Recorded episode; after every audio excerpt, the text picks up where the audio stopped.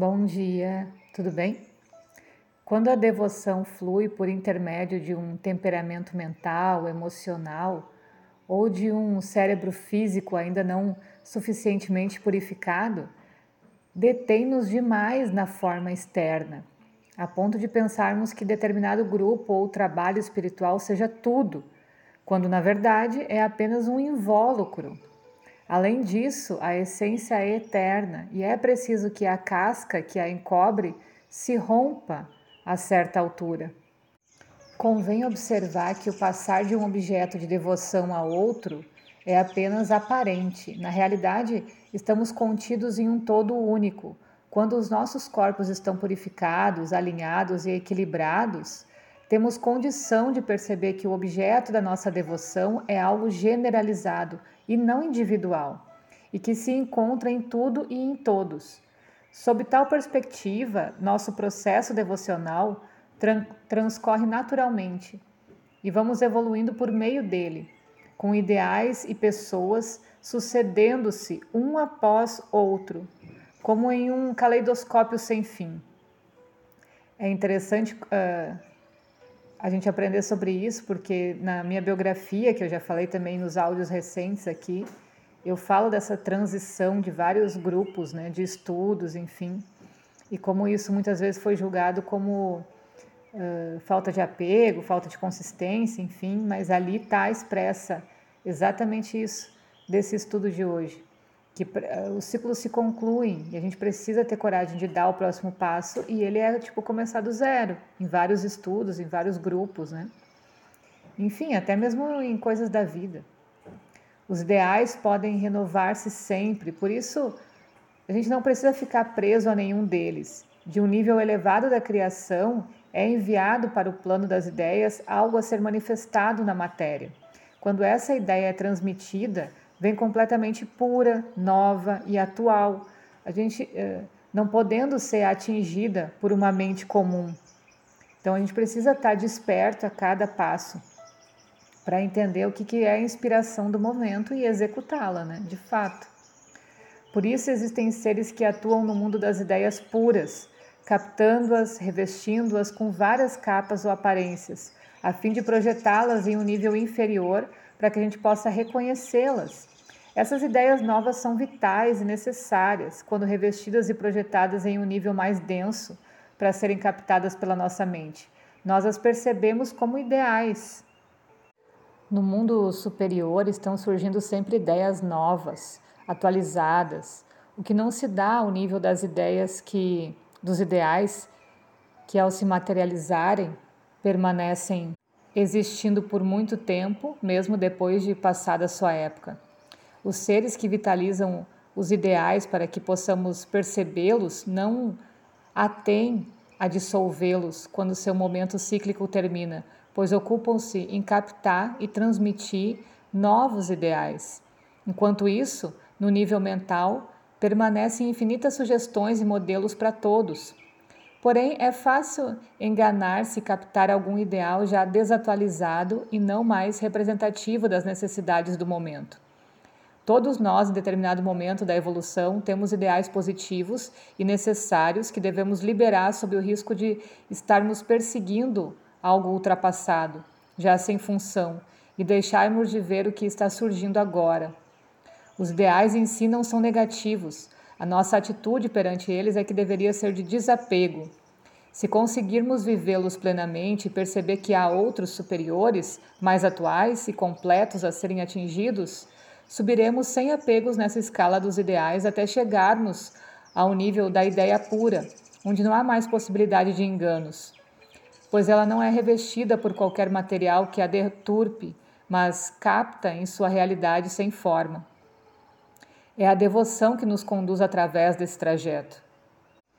Então se vê que essa energia pressupõe um vasto campo de trabalho.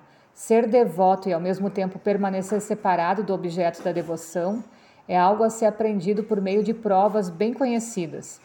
Quando a gente é levado por uma energia superior a nos desligarmos compulsoriamente do objeto da devoção, se isso é compreendido como um fato positivo, a gente se sente liberto. Nada foi perdido, mas reformulado e reconstruído. A energia do sexto raio constrói e ao mesmo tempo destrói. Somos construídos como verdadeiros devotos ao vermos destruídos os nossos objetos de veneração, a fim de que em nós possa atuar a real essência de cada um deles. E aí a gente entra no último raio, que é o sétimo, falando da ordem e organização. Então vamos começar por uma historinha. Uh, uma pessoa que conheci teve um sonho típico de sétimo raio que revela muito bem como essa energia, como essa energia atua dentro de nós. Nos traz muitas vezes uma mensagem subjetiva enquanto a gente dorme.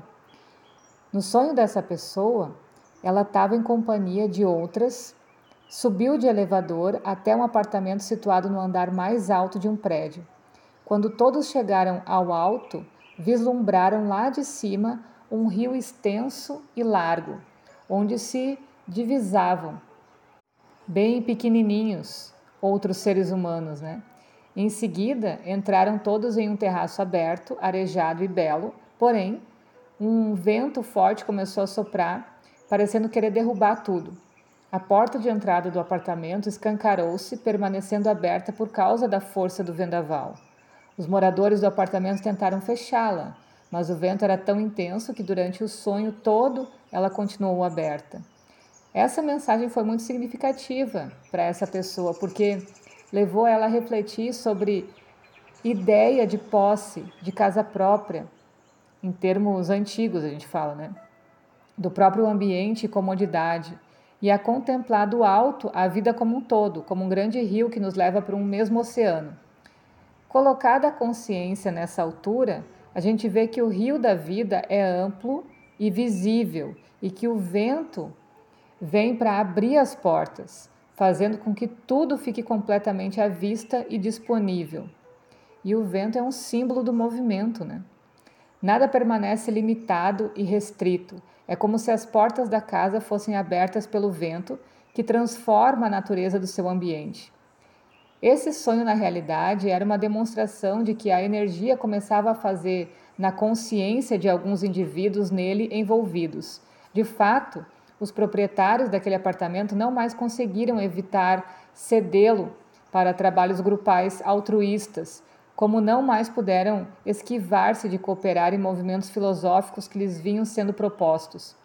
O condicionamento leva as pessoas a fecharem a porta, mas um vendaval, simbolicamente, chega para abri-la. O gesto de manter a porta fechada significa querer conservar as coisas como elas sempre foram, mas o vento não permite mais isso. Uma outra ideia aí expressa é de que estamos sempre levado, uh, sendo levados do próprio egocentrismo para o rio da vida, imenso fluxo que nos conduz a todos para um grande oceano. A energia de sétimo raio, ao mesmo tempo que promove a elevação do indivíduo e a sua inserção no todo de uma só corrente, organiza as forças por meio de um ritmo rigoroso e constante. Esse ritmo hoje em dia é visível na organização de empresas, na agenda diária dos grupos comunitários, quando receptivos à ordem e à organização e também em muitos outros setores. Essa energia poderosa está entrando em manifestação cíclica, trazendo para esse planeta nova consciência e novas formas de vida que não visam as pessoas em separado, mas a humanidade como um todo. Com a entrada dessa energia, a gente vê reunirem-se pessoas de diferentes raças, países e classes sociais para o mesmo trabalho. Desse relacionamento heterogêneo surgirá uma síntese. O sétimo raio conduz, então, à união no mundo, fazendo com que nações, indivíduos e grupos se sintam incluídos em um grande ser planetário. Essa energia está erradicando o personalismo e levando-nos para uma consciência global. Então se vê que o sétimo raio, energia da ordem, da organização, do ritual e do cerimonial, como também é chamado, trabalha em conjunto com outros dois raios, o primeiro e o terceiro. Se nos for dado perceber como isso se dá, a gente pode colaborar melhor com o novo movimento que dele decorre.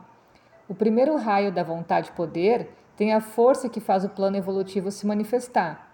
No sonho que acabamos de, de entender, né? Ele é representado pelo vento que entra e escancara a porta. O terceiro raio, energia que nos ajuda a sermos adaptáveis em nossas atividades, nos prepara para receber o novo em nossas vidas. Sem essa energia, a gente veria destruição diante de um vendaval simbólico. A gente precisa da adaptabilidade, da inteligência do terceiro raio para as transformações necessárias e para amoldar-nos às novas situações que estão sendo propostas, como essa do sonho, que é a de a pessoa ter de descer do alto do edifício das suas próprias estruturas, onde há tanto conforto, para entrar em um rio junto com todos. Então vamos refletir sobre essa mensagem. Por hoje é isso e até mais.